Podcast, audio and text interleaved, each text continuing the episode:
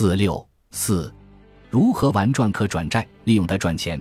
通过上面内容的学习，相信大家对可转债已经有基本的概念了。那么，我们该如何玩转可转债，也就是利用可转债来赚钱呢？我总结下来，大概有三种方式。第一，熊市买可转债，持有等待牛市到来。在熊市里，可转债也是会下跌的，面值也是会跌破一百元的。但因为它毕竟还是一个债券，持有到期可以收回本息，所以一般来说它会有一个极限，基本上最惨到八十元就很难再跌下去了。而股票就不一定了，遇上大熊市腰斩也是非常正常的事情，碰上垃圾股跌去百分之九十也不是不可能的。那么在大熊市的时候，尤其很多可转债跌破面值一百元的时候，就可以考虑买可转债了。如果有九十元以下的，最好不过了。基本上，只要在面值一百元以下买入可转债，理论上是不会亏钱的。大不了持有到期收回本息。之前这么操作也确实不会亏钱，因为之前从来没有到期后不对本息的。以后随着可转债发行的数量越来越多，可能慢慢会有逾期的情况发生。但相比其他债券，可转债逾期的概率还是小很多。另外，买可转债的时候，注意选择一些公司基本面比较好的可转债。风险也会大大降低，所以熊市买可转债的策略依然是适用的。买入后持有，等待牛市的到来就可以了。这里可能有朋友会有疑问：熊市里买股票不一样吗？如果你有能力研究个股，对你研究的个股有信心，买股票确实是更好的选择。但一般人是不具备那种能力的，而且谁也不知道熊市什么时候会结束。而可转债由于有保底属性，无疑安全性更大。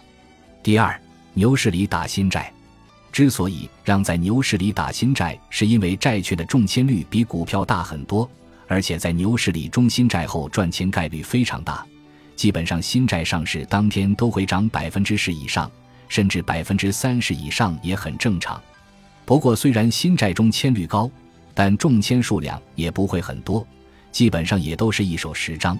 也就是一零零零元，所以中签新债就是赚个几百元钱，不过也不错。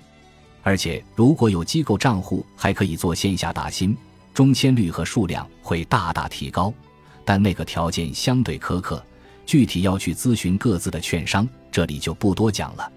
反正市场行情好的时候，大家大胆申购新债就是了。一般来说，市场在这个位置，新债都是可以打的。最多就是输时间，不会输钱的。对了，买可转债和打新债跟买股票和打新股是差不多的操作，都是在股票软件里输入对应代码和价格数量就可以了。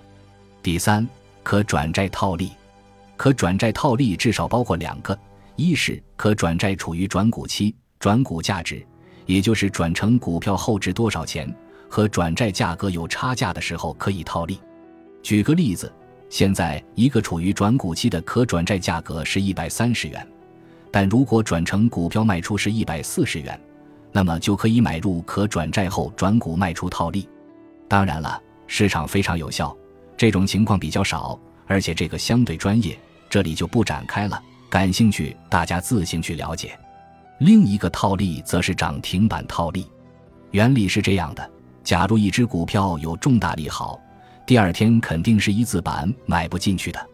如果这个公司有对应的可转债，这个时候就可以考虑去买它的可转债了，因为可转债的走势一般和正股是同涨同跌的。这里插一句，正股就是可转债对应的股票。另外，可转债是没有涨跌幅限制，而且是 T 加零交易的。当然了，实际操作起来也不容易。你想到了，大家也会想到。所以一般而言，第二天可转债也是高开的。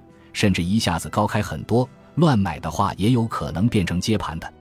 这个时候就要求你对这个股票的利好做评估，预期涨幅能有多少，然后再根据可转债的开盘涨幅决定追不追。可能有朋友会说，听起来也不容易，确实不容易。资本市场赚钱本来就不容易，而且套利属于可转债的高阶玩法，一般投资者就买入持有，等行情来了转股就好了。